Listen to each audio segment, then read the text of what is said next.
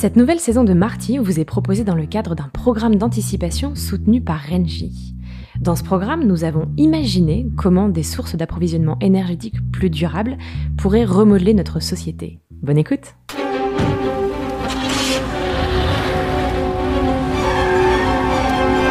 Marty, le podcast qui futur Bonjour à toutes et à tous, nous sommes le 14 septembre 2070. Aujourd'hui, j'ai le plaisir d'accueillir Elodie Grimoin, cofondatrice et directrice générale d'Urban Canopy, pour discuter de biomimétisme. Bonjour Elodie. Bonjour.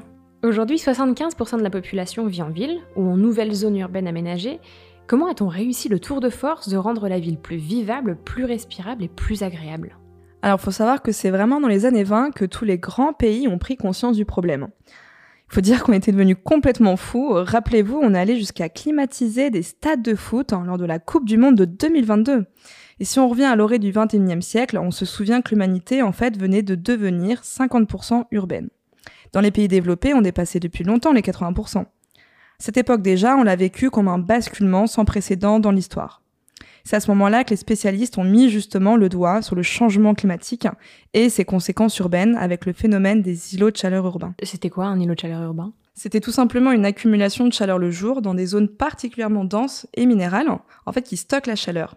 Ces zones généraient des différences thermiques de 7 à 12 degrés entre un îlot de chaleur et une zone végétalisée, et surtout ça empêchait le refroidissement nocturne. La ville était devenue un réel cancer. Les gens de ma génération encore vivants pourront vous le dire, c'était vraiment irrespirable. Le niveau de chaleur dans les villes augmentant toujours plus, et malheureusement c'était souvent dans des villes déjà fortement polluées, le cocktail chaleur et pollution entraînait une surmortalité élevée, inévitable chez les habitants. Je vous rappelle que les particules fines étaient à l'origine de près de 9 millions de morts à l'échelle de la planète dans les années 20. Quand je vous dis qu'on était devenus fous. Bienvenue en 2070. 9 millions de morts, c'est énorme. Qu'est-ce qu'on a fait du coup? Au début, on a commencé par faire diminuer les émissions de gaz à effet de serre dans la ville et dans ses environs. Mais face à ces enjeux complexes qui s'inscrivent dans le temps long, on a été quand même chaque été de plus confronté à des risques croissants. Par défaut, la solution de facilité a été le recours généralisé à la filtration de l'air et à la climatisation dans les bureaux et les habitations. On savait pourtant que la clim, bah, c'était pas la solution, mais que c'était au contraire une partie du problème. L'air chaud rejeté, ne conduisant qu'à augmenter la température globale de la ville, c'était donc un cercle vicieux où l'intérêt général était menacé par la somme des intérêts particuliers. De plus, les climatiseurs consommaient une énergie considérable et rejetaient des gaz nocifs. Dieu merci, aujourd'hui ils sont interdits et heureusement remplacés par l'effet conjugué des pompes à chaleur électriques et des couvertures végétalisées des bâtiments. Mais ça, nous y reviendrons. Alors forcément, les catastrophes naturelles se sont multipliées. 2026 a été fatal. Inondations de Paris au printemps, feux de forêt dans les Vosges en été. Toutes les grandes villes ont connu des épisodes climatiques catastrophiques, avec de nombreux morts. En France, nous avons été peu touchés, avec quelques milliers de morts, mais souvenez-vous de ce qui s'est passé en Asie, en Afrique et même aux US. Tout cela a déclenché une crise immobilière sans précédent dans les pays occidentaux. Les populations fuient les grandes villes, et les assureurs ne voulaient plus assurer les bâtiments construits sur des zones à risque. Dans l'urgence, certaines municipalités se sont contentées de répandre de l'eau sur la chaussée pour refroidir l'air ambiant par évaporation. Mais ce n'était pas la bonne solution, car en fait ce rafraîchissement n'était obtenu qu'au moyen d'un gaspillage insoutenable d'une ressource de plus en plus rare, l'eau. On a également testé différents revêtements pour les chaussées, les façades et les toits, en optant pour des couleurs plus claires. Mais ce n'était pas non plus suffisant. On a même cru qu'on devrait avoir recours à la géo-ingénierie et jouer aux apprentis sorciers, ce qui a créé un sacré brouhaha et de nombreux débats à l'ONU. Effectivement, je comprends mieux le problème, mais qu'est-ce qui a déclenché une prise de conscience plus globale et qui a qui nous a amené à trouver des solutions, euh, bah, de meilleures solutions euh, pour la planète. En 2021, le rapport du GIEC a vraiment fait l'effet d'une bombe. Il nous a secoués, mais réveillés. Souvenez-vous de sa conclusion, je m'en souviens comme si c'était hier. Je cite. Nous n'éviterons pas un monde à plus 1,5 degré. Tous les scénarios étudiés y convergent. La réponse à cette certitude ne consiste pas à s'en alarmer, mais à s'en protéger. Et là, nous avions compris et ça nous a alors ouvert un chemin d'espoir au milieu de ce chaos climatique. Il faut dire que sans la jeune génération de l'époque, on n'y serait jamais arrivé. Je me souviens d'ailleurs de l'un des mouvements les plus connus avec Greta Thunberg. C'était complètement dingue. Depuis quand une petite fille de 15 ans pouvait être aussi influente en parlant sur la scène politique et en s'adressant à des présidents? Et comprenez-moi bien, on ne pouvait pas accepter de continuer à aller dans le mur. Alors avec elle, tous ensemble, on a fait bouger les choses. Mais concrètement, vous avez fait quoi, Elodie? Alors de mon côté, je me suis consacrée avec Urban Canopy à l'urgence adapter nos villes à ces changements. Là était la clé en fait. Il faut bien savoir qu'à ce moment-là précis de l'histoire, adapter les villes au climat était devenu la priorité internationale. La preuve, lors de la COP26 de Glasgow qui a suivi, donc toujours en 2021, on a vraiment pris les choses en main et toutes les villes se sont emparées du problème. On a rallié sur le plan politique ceux qui étaient encore hésitants et la Chine a demandé à ce qu'on lui fasse vraiment confiance. Bienvenue en 2070. Et donc la clé pour adapter la ville à ces changements était le biomimétisme. Tout à fait. Les solutions biomimétiques, en fait, et végétales, sont alors apparues comme une évidence pour tous, et non plus que pour une jeunesse révoltée qui le criait déjà depuis des années. Le végétal, c'est la meilleure solution pour influer sur la chaleur urbaine, et la meilleure solution de climatisation urbaine naturelle. On a mis du temps pour le faire comprendre, et pourtant on le savait. Une étude canadienne avait déjà mis le doigt dessus en 2002 qui expliquait que si nous augmentions de 25% la végétalisation existante d'une ville, nous pouvions baisser sa température de 2 à 4 degrés. C'est énorme. C'est pour ça que notre emblème et notre marque chez Urban Canopy, c'est le quart vert. Un quart de notre visage est recouvert de vert pour porter notre message et marquer notre engagement. C'est depuis plus de 50 ans maintenant notre peinture de guerre. Alors à partir de là, les décideurs ont compris. Et entre 2030 et 2050, nous avons modifié rapidement la morphologie des villes et avons accru massivement la présence du végétal. Et comment avez-vous fait? En fait, végétaliser à grande échelle était la solution naturelle la plus efficace pour rafraîchir les villes, lutter contre les canicules, mais aussi préserver la biodiversité. Car bien sûr, on n'a pas pu du jour au lendemain planter suffisamment d'arbres, ni changer les couleurs ou le plan des villes pour qu'elles procurent plus de fraîcheur. Nous sommes partis en fait du constat que dans les villes qui en ont le plus besoin, nous n'aurons ni le temps ni l'espace pour planter le nombre d'arbres suffisant en vue d'atténuer le phénomène de chaleur urbaine et de rendre les villes vivables et agréables. Il nous a alors fallu trouver d'autres solutions complémentaires, alliant le pouvoir rafraîchissant du végétal et une mobilisation immédiate au cœur des villes. Nous nous sommes donc décidés à inventer des solutions bio-inspirées et pratiquer une forme de biomimétisme. On savait que pour végétaliser massivement, il fallait planter partout, dans les rues, sur les façades, sur les toitures. Alors pour commencer, et parce que ça se voyait et que c'était plus facile vis-à-vis de la législation, on a créé Corolle. Et on a commencé comme ça.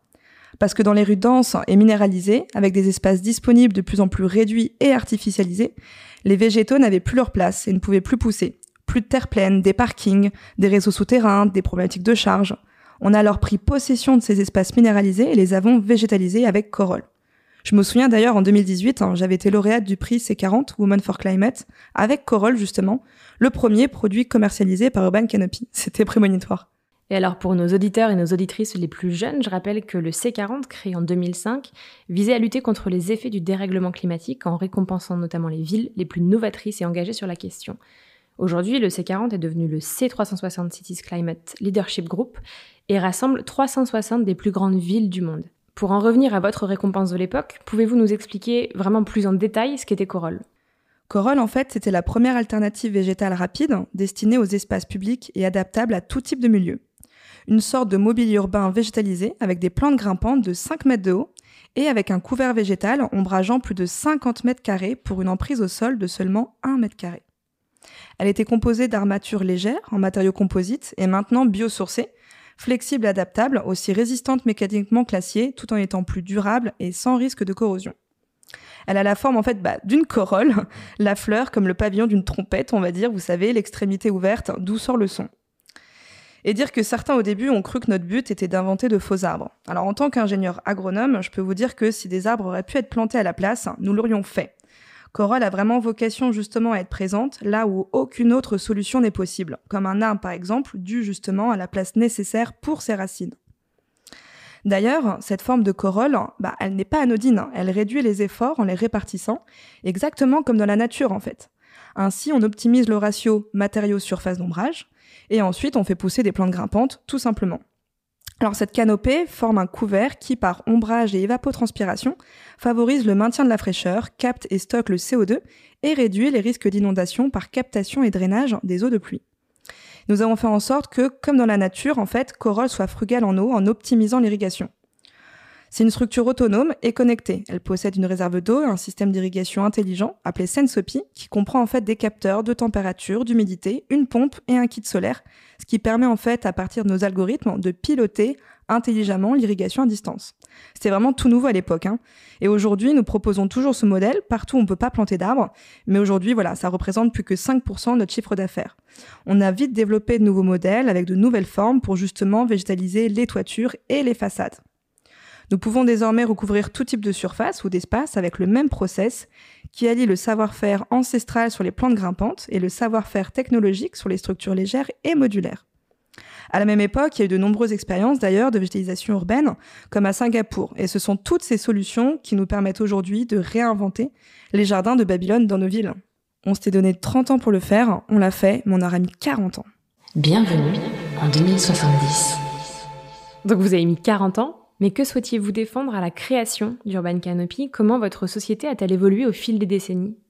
Alors, afin d'apporter notre contribution à cette belle ambition, il nous semblait évident que nous devions permettre au plus grand nombre de bénéficier de nos solutions, et que celle-ci devait être la plus bas carbone possible, et aux meilleures conditions financières possibles. Avec toujours bien sûr à l'esprit l'idée de s'inspirer de la nature pour développer des services utiles aux citoyens. Et comment vous avez fait ça? Alors d'abord, nous avons travaillé sur notre bilan carbone. En 2021, il fallait 5 ans et demi aux plantes pour compenser le bilan carbone de nos installations. En 2024, il fallait 3 ans. Et aujourd'hui, grâce aux matériaux biosourcés et au réemploi, nous sommes neutres dès l'installation. Ensuite, il fallait développer un modèle économique que l'on appelait à l'époque circulaire, qui consistait à limiter le gaspillage des ressources et l'impact environnemental, et à augmenter l'efficacité à tous les stades de l'économie des produits. En bref, il s'agissait de gérer sobrement et efficacement les ressources, exactement comme dans la nature en fait. Notre modèle permettait déjà de créer plus de 75% de la valeur dans la zone d'utilisation de nos solutions. Aujourd'hui, avec les progrès de l'industrie 4.0, on est à plus de 95%. On a réussi à devenir agile en répliquant notre modèle, un peu comme l'ADN et l'ARN messager en fait. Urban Canopy a grandi comme un organisme vivant avec la multiplication des cellules. Enfin, il fallait diffuser rapidement et à grande échelle à tous les acteurs de la ville la possibilité d'utiliser nos solutions. Mais c'est en collaborant avec des architectes visionnaires, comme par exemple Vincent Caillebout, que vous connaissez bien, que nous avons pu avancer plus vite et plus loin et que nous avons pu développer des projets ensemble, comme la toiture dôme végétalisée de la cathédrale de Paris. Et alors on parle de la réfection de la cathédrale de Paris. Euh, le défi de ce siècle, ça a été de réussir à limiter notre impact sur le vivant et à construire des environnements euh, humains qui soient en harmonie avec la nature. Comment y avez-vous contribué avec Urban Canopy? Alors dès 2020, en fait, nous étions persuadés que pour réussir à créer des environnements urbains toujours plus humains et durables, et que pour végétaliser un million de kilomètres carrés, en plus dans les villes, il fallait engager une démarche collective en appelant à renouveler le mode de coopération entre ceux qui conçoivent, construisent et gouvernent la ville, mais aussi ceux qui en parlent et ceux qui la vivent. Une conviction forte nous animait. Seuls, nous ne pourrions rien. C'est vraiment en travaillant ensemble que nous pourrions répondre avec ambition aux grands défis de cette époque. Prenons par exemple le cas de l'eau, indispensable à la vie. Avec le dérèglement climatique et les épisodes de sécheresse, de plus en plus longs et de plus en plus intenses, l'enjeu était clairement de trouver de l'eau pour irriguer ce fameux million de kilomètres carrés de végétal urbain nouvellement créé. Pour cela, nous avons développé des solutions simples et efficaces en récupérant l'eau de pluie partout où l'on pouvait sur les toitures, au pied des immeubles, dans les sous-sols des immeubles, dans des bassins, mais surtout utiliser le moins possible d'eau pour les plantes grimpantes grâce à un arrosage intelligent et passif qui consomme moins d'un mètre cube d'eau par an pour une corolle, dans le sud de la France par exemple, là où un arbre équivalent en ombrage nécessitait 50 fois plus d'eau. Facteur 50, vous vous rendez compte? C'est cette frugalité en besoin d'eau qui nous a imposé en fait auprès des décideurs et qui nous a aussi rendu acceptable auprès des autres parties prenantes et c'est vraisemblablement l'un des éléments clés qui a été facteur de notre succès. Dès 2030, nous avons d'ailleurs participé de façon très active à la mise en place d'un réseau d'eau de pluie récupéré en faisant évoluer la législation de différents pays. L'objectif, en fait, était que l'eau de pluie devienne un bien commun au service du végétal urbain, comme dans la nature. Dès le début et dans mon esprit, il était hors de question que celle-ci fasse l'objet de marchandisation. Alors ce n'a pas été simple car euh, de nombreux lobbies souhaitaient privatiser tout ça, mais nous l'avons fait avec de nombreuses associations et ONG, d'autres entreprises d'ailleurs à mission comme nous, Greta aussi, en fédérant les citoyens et les élus autour de ce projet. Dans la plupart des pays, nous avons réussi et c'est vraiment une belle victoire qui conditionne totalement l'avenir de nos cités. Bienvenue en 2070. Et en termes d'énergie, comment la nature nous a-t-elle aidés? Alors le biomimétisme a aidé à trouver certaines des grandes innovations qui ont permis de réussir cette chose qui nous paraissait impossible, le zéro émission. Et l'un des grands enjeux, c'était la production d'électricité zéro rejet, la production électrique étant la deuxième source majeure des émissions. En effet, le biomimétisme a été un levier pour lutter contre le changement climatique en travaillant sur les conséquences, mais aussi en limitant les causes. Et au sujet des causes, on peut citer l'émission de gaz à effet de serre due en partie aux procédés de fabrication et d'utilisation de l'énergie. Et la première bio-inspiration pour produire une énergie propre, c'est-à-dire qui n'émet pas de gaz à effet de serre, ni de particules d'ailleurs, a été la photosynthèse artificielle. Il faut bien avoir en tête que l'entrée première de l'énergie dans toute la biomasse terrestre, c'est le soleil, par les organismes capables de photosynthèse qui alimentent cette chaîne alimentaire. En réussissant à imiter les processus chimiques de la photosynthèse, on a réussi à couper les molécules d'eau en oxygène et hydrogène. Et aujourd'hui, on produit de l'hydrogène en quantité illimitée et de façon vertueuse pour produire de l'électricité. Une autre avancée majeure d'ailleurs a été celle de l'énergie lumineuse. C'était quoi cette idée? Dès 2015, le MIT de Boston a commencé des recherches sur les plantes lumineuses. Nous suivions cela de près car à l'époque, les installations électriques lumineuses représentaient 20% de la consommation d'énergie mondiale. Inspirés par les lucioles, leurs travaux reposaient en fait sur l'utilisation de nanoparticules absorbées par le végétal de luciférine, qui est en fait la molécule qui fait briller les lucioles. L'idée était d'avoir des plantes fonctionnant comme une lampe de bureau, hein, tout simplement, et cela sans manipulation génétique. Alors la première lampe plante efficace est arrivée sur le marché dans les années 2040, soit 25 ans après les premiers résultats. Il a fallu encore plus de 10 ans pour commencer à les intégrer dans les villes à grande échelle. Mais le résultat était là. Aujourd'hui, nous sommes capables d'éclairer des rues entières avec des plantes et des arbres qui utilisent leur propre énergie provenant de la Terre, de la lumière du jour et de l'eau pour dégager de la lumière douce la nuit venue. Et c'est tellement beau. Et on a eu la chance de pouvoir participer de près dès le début, en 2030, à ces expérimentations justement, en testant la bioluminescence sur les corolles, puisque les plantes grimpantes étaient bien plus simples à expérimenter que les arbres. Et alors, une question sur euh, euh, le biomimétisme et, les zones géographiques. Est-ce qu'il prend différentes formes selon les zones où il est implanté? Est-ce que des innovations biomimétiques nées en Afrique, par exemple, peuvent être implantées en Europe? Alors oui, bien sûr, hein, il faut bien avoir en tête euh, qu'il y avait des solutions venant d'Afrique hein, pour baisser la consommation d'énergie qui venaient d'abord en fait d'un problème d'économie générale. Et que même si l'énergie fossile n'était pas chère, elle n'était pas disponible partout. Il y a d'ailleurs eu un exemple fantastique de biomimétisme dans le milieu de l'architecture avec euh, Let's Gay Building dans la ville d'Arar au Zimbabwe de l'architecte Mike Peace. Construit en 1996, l'immeuble s'inspire de la régulation thermique des termitières pour maintenir une température stable. La température se maintient à 30 degrés, même lorsqu'il fait 40 degrés. Et les résultats sont remarquables avec une économie de 35% sur la climatisation par rapport à un immeuble classique. Et donc en fait, dans ces endroits où les énergies disponibles n'étaient pas bon marché ou abondantes, on a trouvé des solutions qui étaient frugales et économiques et ça a servi au monde entier. Et ça a pu s'exporter dans d'autres pays et dans des climats similaires. Bienvenue en 2070. Merci beaucoup pour ces explications. Est-ce que vous avez une dernière réflexion à partager avec celles et ceux qui nous écoutent? Alors oui, je dirais que en fait, après tout, nous aussi, nous sommes un grand organisme. Et en parlant d'organisme, en 620 avant Jésus-Christ, Ésope évoquait déjà en fait les principes de la société comme un être vivant. La Fontaine en a d'ailleurs fait une fable, les membres et l'estomac. En fait, il s'agissait des pieds et des jambes qui reprochaient à l'estomac d'avoir à porter son poids. Alors celui-ci leur fit remarquer que sans transformation de la nourriture en énergie, il ne pourrait exister. Donc les jambes et les pieds ne pouvaient non plus exister. Donc ce que je veux dire à travers cette fable, qui date de plus de 2700 ans, c'est que tout est lié en fait dans notre écosystème géant qu'est finalement la planète.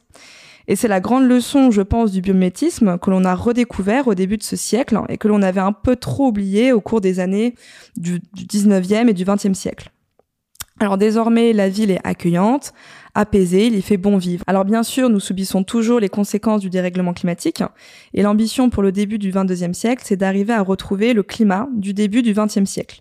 Il nous reste 30 ans pour définitivement inverser la courbe.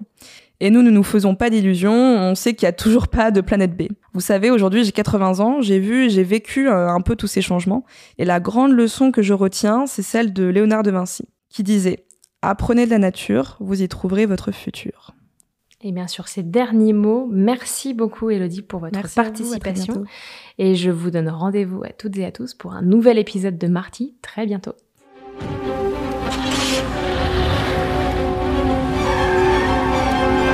Marty, le podcast qui futur